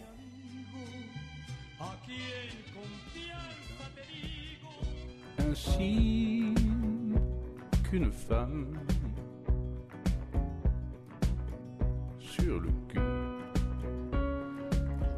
De vuelta en Charros contra Gangsters. Y es la música de Jairo Calixto Albarrán. Pues en el momento franchute estamos escuchando a? Bertrand Belin, que eso se llama, perdón, Bertrand Belin. Y la canción es muy bonita, tiene un nombre muy bello y romántico que se llama Sur le cul, que es algo así como en el que te conté. ¿Qué? Sur le cul, que es... ¿Qué es qué? ¿Pero qué es qué? Cul. No, o sea, ¿Pero culo, qué significa? culo, en el culo. Ah, en el cu- ah, dame, a ver, dámelo, dámelo. No, ay, claro. Ah. Oye, este, Martín, a ver, rápidamente, ¿qué onda con el coronavirus? Bueno, eh, eh, hay mucha información que ya todo el mundo más o menos. Sí, ya, ya lo dominamos más que el pero, sector Pero salud yo creo que es importante hablar un poco de, de qué son los coronavirus y de dónde viene este, este coronavirus, porque son, son virus que existen en la A ver, ¿es naturaleza. cierto que salió de la sopa de murciélago? Eh, hay coronavirus que infectan murciélagos y que efectivamente este, eh, los murciélagos que están cerca de poblaciones pueden transmitir el virus a, a personas. De una chupada. Eh, y si se da una eh, mutación que haga que ese virus se pueda transmitir de persona a persona, entonces de ahí puede surgir un, un nuevo virus, que es como este. El, el nombre técnico es mm, coronavirus novel. Bueno, novel coronavirus es coronavirus nuevo, ¿no? Porque es, es el, es el más Porque hay reciente. varios coronavirus, no es él. Hay No, muchos coronavirus en animales, eh, en muchísimos animales de todo tipo que se puedan imaginar. Eh, humanos solo se conocían dos hasta que en 2009, me parece, no, en 2009 fue la influenza. Pero por esos años hubo el SARS, ¿se acuerdan? Ah, en sí, China claro. también, el síndrome respiratorio agudo, que era causado por un nuevo coronavirus, o, o un coronavirus que no se había detectado eh, en humanos y que se contagiara entre humanos. Porque una cosa es que, que, si- que tú te puedes contagiar de un animal, pero no lo puedes pasar a los demás. Pero cuando se vuelve contagioso entre humanos es cuando puede dar lugar a una epidemia. Que este SARS tuvo, pues, muchos Ese SARS un- muertos, un- sí. un- como 54 o algo así, no, no, no tantos. Eh, Pero luego- incluso ahorita detectaron que no, este, que ya, por ejemplo, el caso de Yucatán se sospechaba que no era proveni- el coronavirus no provenía de China, ya estaban de- detectando como otros, ¿no? Sí, sí, o sea, lo que pasa es que como los sí- síntomas se parecen mucho a la influenza o hasta el catarro. Puede ¿no? confundirse. Este, al principio, pues tú vienes de China y estuviste en Wuhan y tienes catarro, pues te, te- te ponen en cuarentena en lo que ven. De, de hecho, es lo que hace uno en el metro. Ahorita Sí. te subes al metro, entonces... Y te- y- Ay, qué barbaridad. Me siento mal desde que regresé de China. y pata- Te recomiendo que no lo hagas. Me recuerdas a mi primo que bromeó que traía unas granadas en el aeropuerto. Ay, sí, No no. manches. Si no sabes cómo le fue. Ay, man, eh, pero bueno, eh, hubo después otro que se llamaba el MERS, que era el síndrome respiratorio del Oriente Medio, que, que fue todavía menos eh, mortal, digamos, pero sí se dio una alerta epidemiológica, etcétera. Y ahorita que surgió este, bueno, se, se había estado estudiando desde diciembre.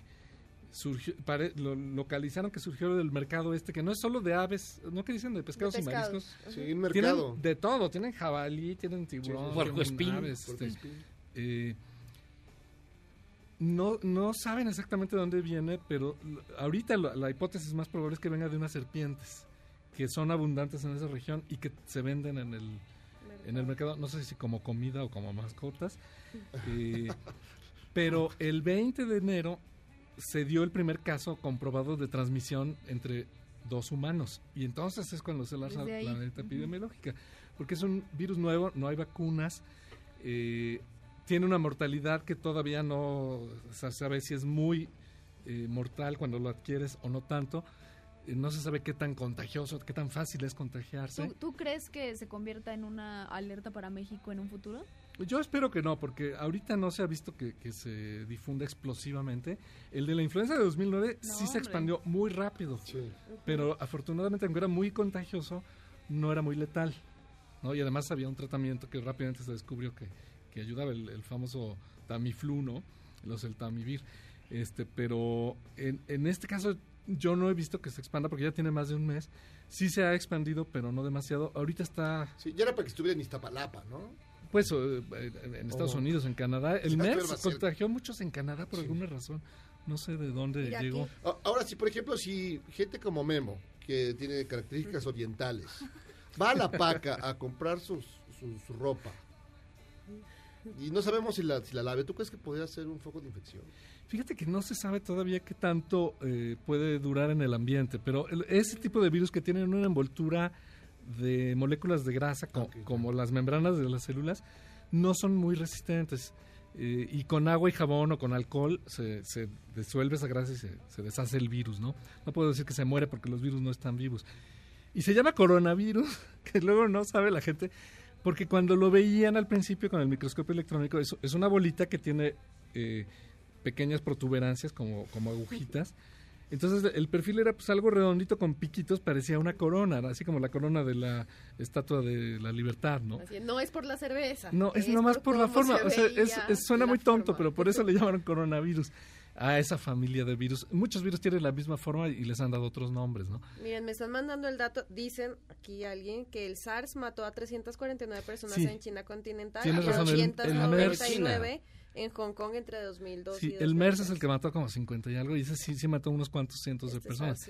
Pero bueno, si ustedes piensan que la influenza de 1918 mató, no se sabe si entre 50 y 100 millones de personas en el mundo, este, bueno, es, es- es relativamente Es poco, el daño. El, el temor cada vez que surgen una de estas epidemias o uno de estos virus nuevos es que pudiera ser algo como, el, como fue la influenza de 1918, que, que bajó la población mundial de golpe, ¿no? Y, eh, y el peligro es que estos virus están surgiendo cada vez con más frecuencia porque cuando tú pones dos virus juntos que son distintos, la probabilidad de que, o infectando, digamos, el mismo animal, por ejemplo, la probabilidad de que se pudieran mezclar es bastante alta porque son, son como legos, ¿no? O sea, su, su- se arman, se desarman y su, y su ADN se combina con otras moléculas de ADN muy fácil. Entonces, ahorita, eh, el, el- bueno, el, el comercio, la desforestación, la, la invasión de, de terrenos que antes eran eh, silvestres, los mercados lo- donde se mezclan un montón de animales, los criaderos donde crían cerdos con pollos y con patos, eh, da, da más probabilidades. Y además, eh, obviamente, los viajes en avión pues permiten que se difundan mucho más rápido. Entonces, por eso existe a nivel mundial el sistema de alerta epidemiológico que controla la, la Organización Mundial de la Salud y todos los países están obligados y tienen un sistema muy eficaz. En México es muy eficaz el, el sistema que tenemos para detectar casos, reportarlos, analizar y en caso necesario dar la alerta epidemiológica y implementar medidas de, de contención. Pues mi estimado Martín, Martín Monfil, muchísimas gracias por estar con nosotros. Como siempre, pues nos, nos ilustras con tu sabiduría. Ahora no estuvo tan mala la noticia, tan deprimente. Ah, te diré, te diré. La verdad siempre me bajoneas, pero te digo. Hubiera dado primero la del la de la coronavirus y luego la de la, nebulosa, la supernova. nebulosa. Ay, ojalá, ojalá sí pase, ojalá Sí, sí la próxima vez lo planeo. Imagínate lo- los, los seres vivos que están en planetas cercanos. No, que no, y tú que sí. Y yo que sé, sí, perdón, señores de Júpiter. Muchas gracias, mi estimado Martín. Encantado. Nosotros vamos a una pausa y regresamos. Esto es Charlos contra Gangsters. Vamos y venimos. Cuídense.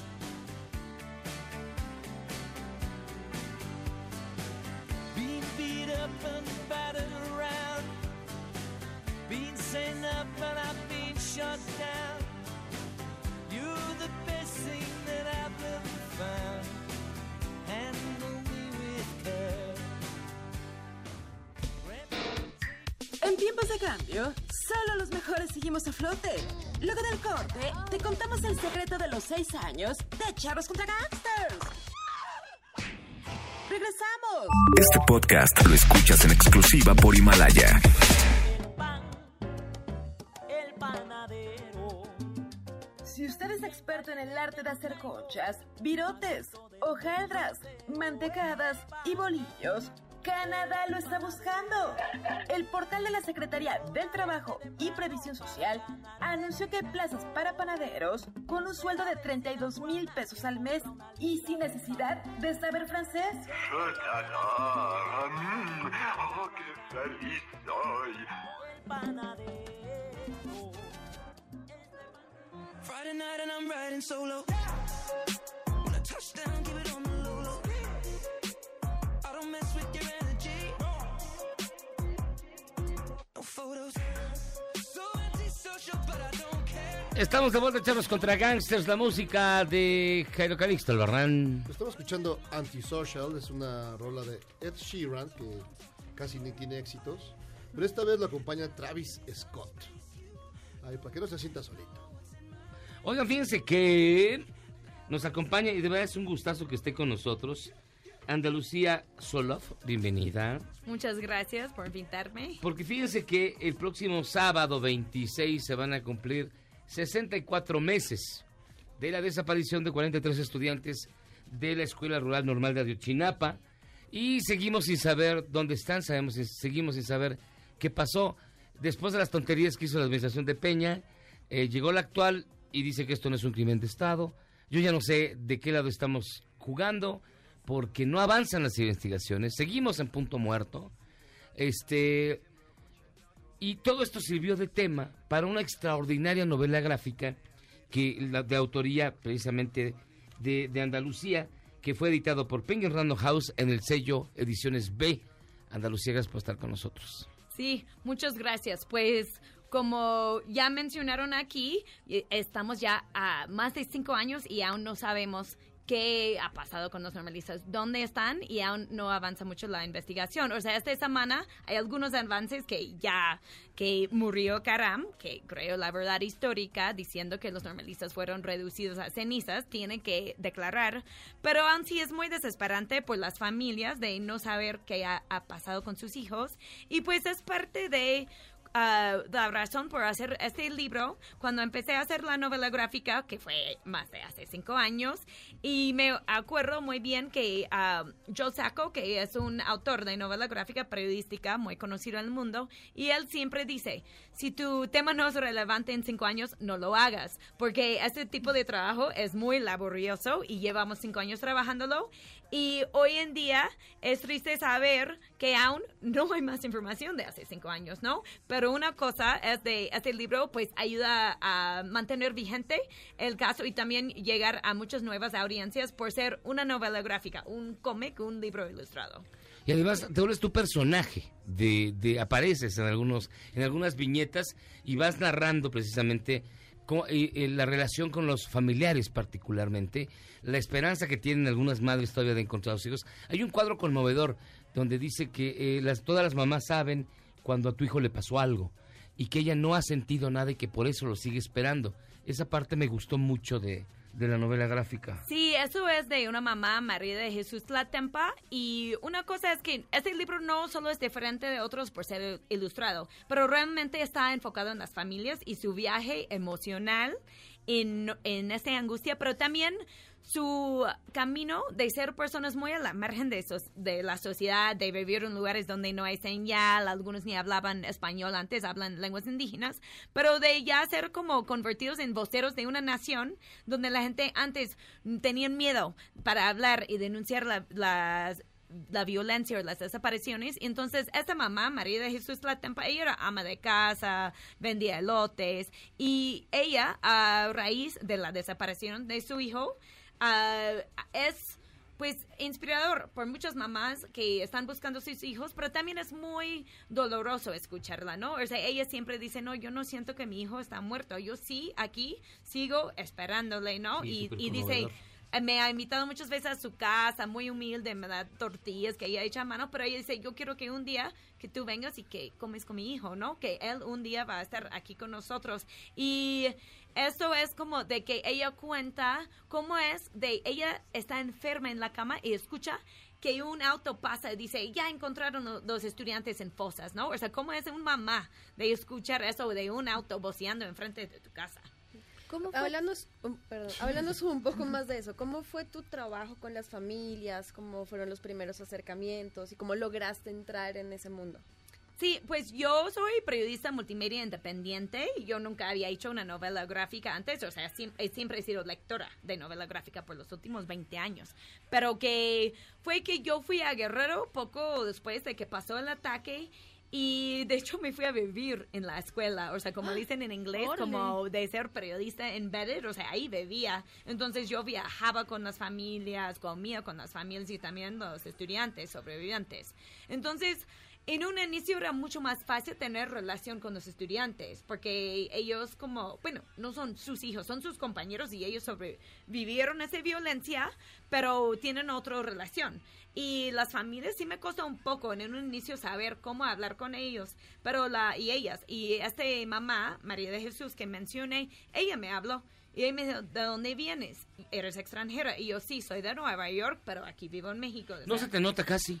Ah, aquí me ya se están burlando de No, que soy de Nueva York, muchos no, no saben, ¿no? Que soy extranjera, eso sí. Pero bueno, entonces ella dijo, yo quiero que tú llevas estas historias a otro lado. Porque ella tuvo muy claro desde un inicio que no habrá justicia aquí en México, ¿no? Entonces, por eso como gané su confianza y poco a poco pude ir así visitando las familias en sus casas, viajé con una caravana por todo de Guerrero donde visitamos las comunidades de donde venían esos estudiantes, donde bloquearon la carretera para recibir las familias con abrazos y eso sí cuento en este libro y hay muchos momentos de hecho que no están contados en, en otros libros donde los normalistas se ponen de payasos para generar empatía que la gente no piensa que solo son vándalos. ¿Tú, ¿Tú crees que eventualmente se llegue a, la verdad en este caso? Bueno, eso me, me encantaría decir que sí, ¿no? Yo creo que en un momento, yo por un lado sí dudo que sea pronto, ¿no? O sea, yo creo que desde mi perspectiva en la investigación que yo he hecho y muchos otros periodistas y expertos, que toca a muy altos niveles del gobierno, porque si hubiera sido solo un grupo local de criminales, ya los hubieran encontrado hace muchos años. Entonces hay demasiadas manos que están sucios con, con este caso y que creo, y no solo de una administración anterior, ¿no? O sea, hay gente involucrado, por ejemplo, salió esta semana que hay alguien involucrado que ahora es político en Baja California, ¿no? Y están viendo, en- entonces que, que creo que, espero que, confío que un día. Algún día. Pero no sé cuándo será. ¿Tú tienes alguna tesis eh, después de, de observar todo, de estar tan cerca? ¿Qué fue lo que pasó? ¿Tienes una, una, una, una- hipótesis al respecto? Pues a mí me parece muy lógica esta teoría de la heroína, que los normalistas agarraron un camión que pudiera haber tenido un cargamento de heroína solo porque por toda la investigación de que sí hay mucho droga y, y heroína específico que mue- se mueve por ahí y que también implica mucho dinero y también la complicidad del Estado, tanto el ejército, las policías, etcétera. Entonces, y que este camión, que había un quinto camión, uno que el gobierno nunca mencionó desde un inicio, segundo, que cuando por fin entregaron que descubrieron los periodistas e investigadores que sí había un quinto camión, que cuando entregaron el quinto camión no era el quinto camión que realmente habían usado y este quinto camión no fue baleado. Entonces, ah, fue, yo, yo no podría decir es la razón, pero podría decir que me, me hace mucho lógica de que hay que investigar más esta línea y es una línea de que los, ah, los expertos internacionales han dicho que es muy importante seguir esta línea. Eh, pero vamos, esto ocurrió hace cinco años, fue otra administración. Eh, si hubieran estado involucradas autoridades de alto nivel de la anterior administración, sería muy fácil juzgarlas, ¿no? En la actual, que es completamente distinta. ¿Por qué crees tú que no avanza? Bueno, yo creo que, o sea, hay en el libro también hablo del papel del ejército, Sí. donde sí muy claramente hay, bueno, hay una historia ah, de violencia perpetrada por el ejército en el estado de, de Guerrero, tanto en las desapariciones en las 70 en la llamada Guerra Sucia, pero creo que también, o sea, esta noche tengo los testimonios directos de los estudiantes que fueron a pedir apoyo cuando uno recibió una bala en la cara y estaba muriéndose, des- desangrándose. Y fue una clínica donde no lo querían atender y que llegó el ejército y tampoco quisieron atenderles, ¿no? Entonces, este chavo solo sobrevivió por un maestro que también me dio su testimonio que está en el libro porque pudo mentir un taxista diciendo que ellos estaban en una fiesta y alguien le, le golpeó con una botella y así llevarle al hospital. Pero si fueran por el ejército, este chavo hubiera muerto, ¿no? Entonces, creo que eso habla de algo de complicidad del ejército. No, pue- no podría decir más de eso. Eso es la, la única prueba que yo tengo, pero que, que sí habla de el ejército no tiene que ver con una administración anterior ni ahora. O sea, sí es algo que una institución creo que intocable en este país. Entonces yo creo que hay que buscar ahí también. Andalucía Solof, autora de Vivos se los llevaron, buscando los 43 de Ayotzinapa. Lleva seis entrevistas. ¿Esta es la siete? De hoy, llevo De hoy. como 30 esta semana. Sí. Hoy esta es la, la- la- Y vino- y vino en ver, bici. En bicicleta. Desde Algo- Periférico Sur. ¿E- ¿Es en serio? Sí. ¿Desde, periférico- desde dónde? ¿Desde Perisur? Sí, o sea, estaba en el ¿Cuánto, financiero. cuánto tiempo hiciste? ¿Cuánto hiciste? Hoy ni sé, como una hora y media, quizás, ajá. O sea, hice una parada, pero sí, desde la mañana. ¿Qué es lo que te- no te han preguntado en, en esta, en esas seis, eh, siete entrevistas y que te gustaría decir? ¿Por qué no usas un Uber? Sí. Porque es igual de lento y, y igual ya me, me pongo a hacer ejercicio. O sea, quería ir a nadar hoy, pero no me dio tiempo, así que mejor que me he hecho algo de pierna. Está muy bien, está muy bien. ¿Qué tal? Sí. bueno, sí. No, contesta la pregunta de Jairo. Que no me hayan preguntado ¿Qué te gustaría decir? de... Uh, que me gustaría decir, eso sí es otra cosa. De... Uy.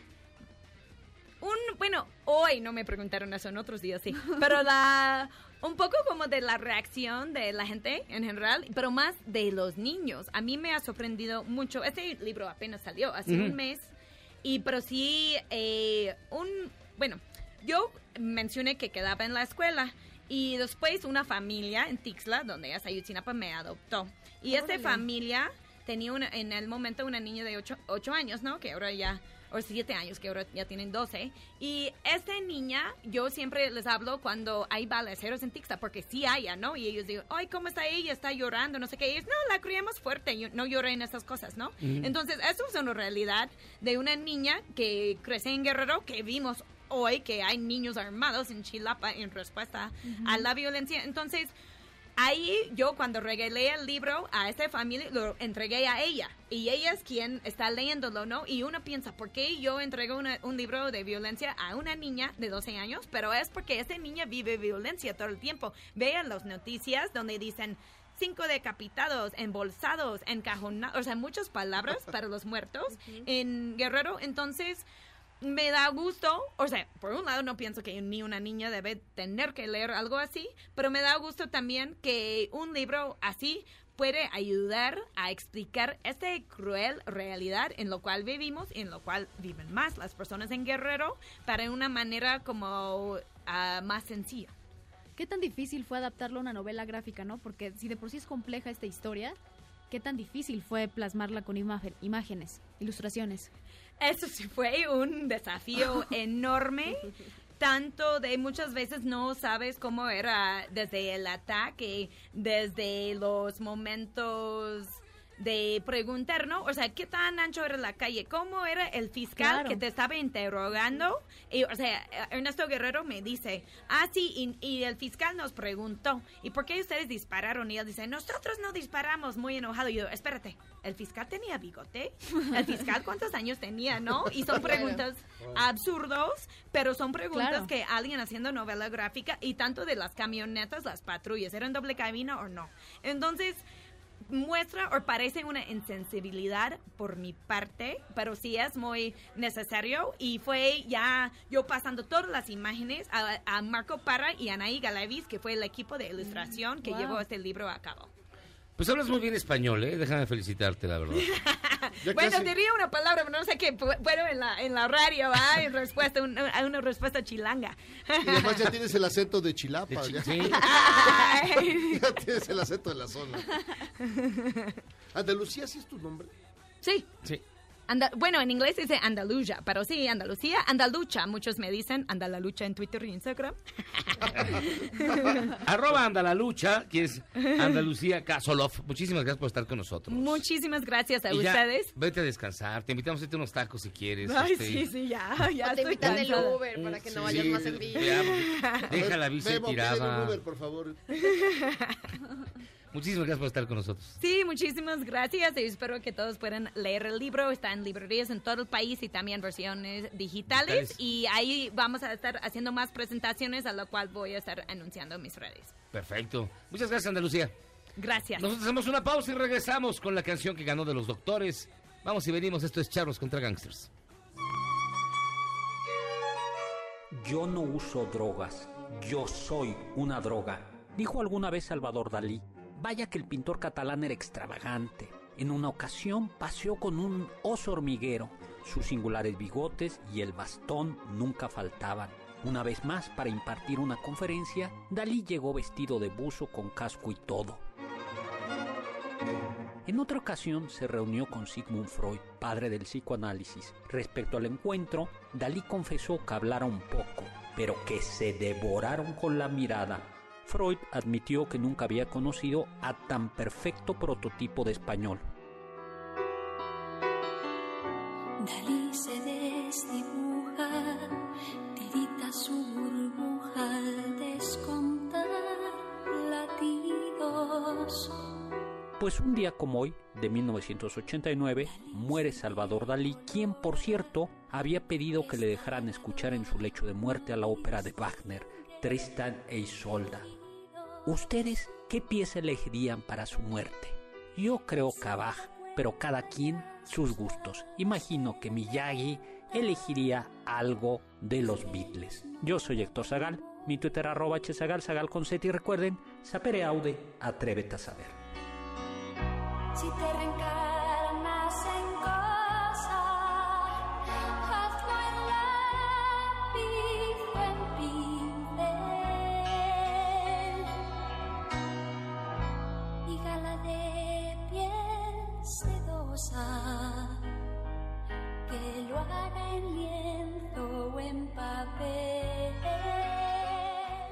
un chavo ruco en proceso de actualización?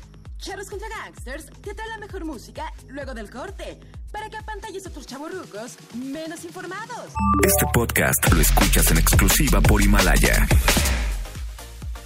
Y en la nota rara del día, las marcas Bridgestone y Michelin pondrán a la venta sus llantas que no necesitan aire para bicicletas y camiones. Estas llantas, fabricadas con termoplástico, soportan más peso que las llantas normales y nunca se ponchan.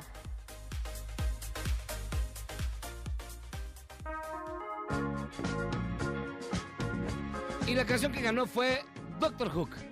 When You're in Love with a Beautiful Woman. La voy a escuchar completa aquí en Charlos contra Gangsters.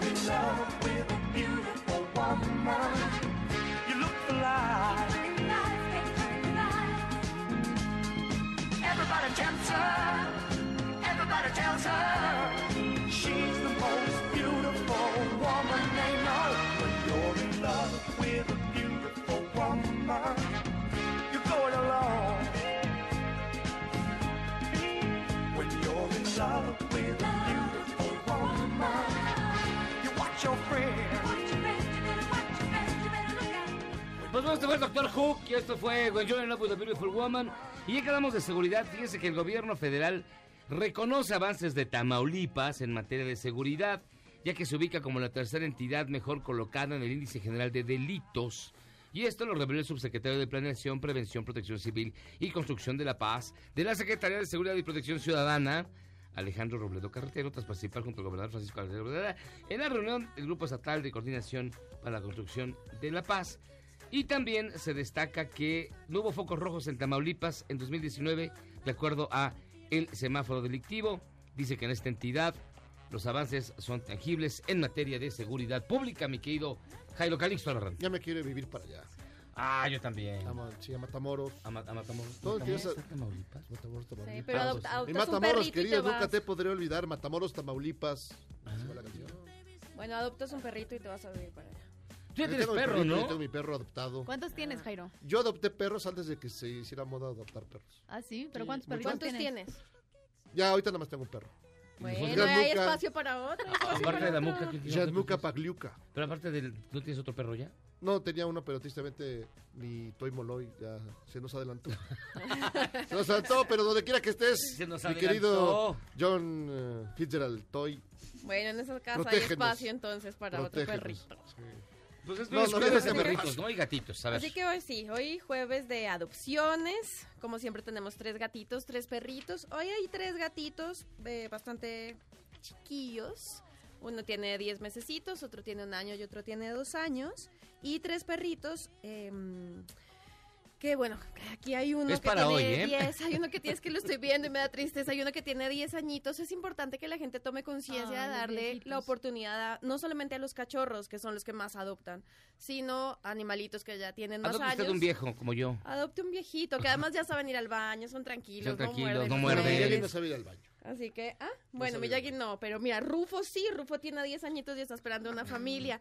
También denle la oportunidad a los pitbull, que son muchos perritos, hay muchos, muchos pitbull que rescatan de las sí. peleas, de maltrato, que son rehabilitados, no son Agresivos. malos ni agresivos y está bien que les den una oportunidad. Tienen Ahí mala, están. tienen mala prensa. Tienen mala prensa, pero no, vayan, conózcanlos. Ahí están los seis animalitos de hoy. En el Twitter, por favor, ayúdenos a encontrarles una familia. Adopten o denle retweet para que otra persona adopte. ¿Y tú, Tamara, cuántos perros tienes? Yo tengo tres, dos de ellos este, adoptados. ¿Pero cuál es el pug? No, eh, los dos grandes, un dálmata, ¿Y el lo, encontré amarrado a una, a una reja. El dálmata fue el que te robaste, ¿va? Digo, no, este no. No, estaba en los huesos, este, no, terrible, de, de verdad se sufre muchísimo eh, de, de- de verlos así, que no le importaba ni jugar ni nada, solo comer y rehabilitarse, porque además tenía una herida enorme y le ardía, entonces quería morder y demás. Y a otra perrita que le iban a llevar a un albergue y fui por ella antes de que eso sucediera, y entonces... ¿Y tú? Tengo, al. Batman y Yo al tengo dos gatos, Robin, al Batman y al Robin, adoptaditos. sí, ya. Adoptaditos. Y ya Pero te falta el bueno. te falta el guasontle. No, ya otro gato no, ya me, me muero. Oye, pues hasta aquí llegamos a los contragastes. Muchísimas gracias, Gabriela Sass. Bueno, pues besos a todos eh, y nos escuchamos el próximo jueves. Abríguense. Tamara Moreno. Gracias por sintonizarnos y nos vemos el próximo jueves. Claro, Calixto Albarrán. Nos vemos, amigos. ¿Para qué la desconectaste? Porque me dijo Memo. Dijo. Hasta aquí llegamos a estar los contragastes. Que tengan ustedes una gran noche. Abríguese, tápese, va a ser frío. Nos escuchamos mañana, viernes de música horrible. Mientras tanto, cuídense mucho. Ahí se ven. Besos, Sofi. Vámonos.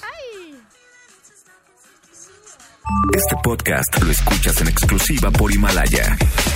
Si aún no lo haces, descarga la app para que no te pierdas ningún capítulo. Himalaya.com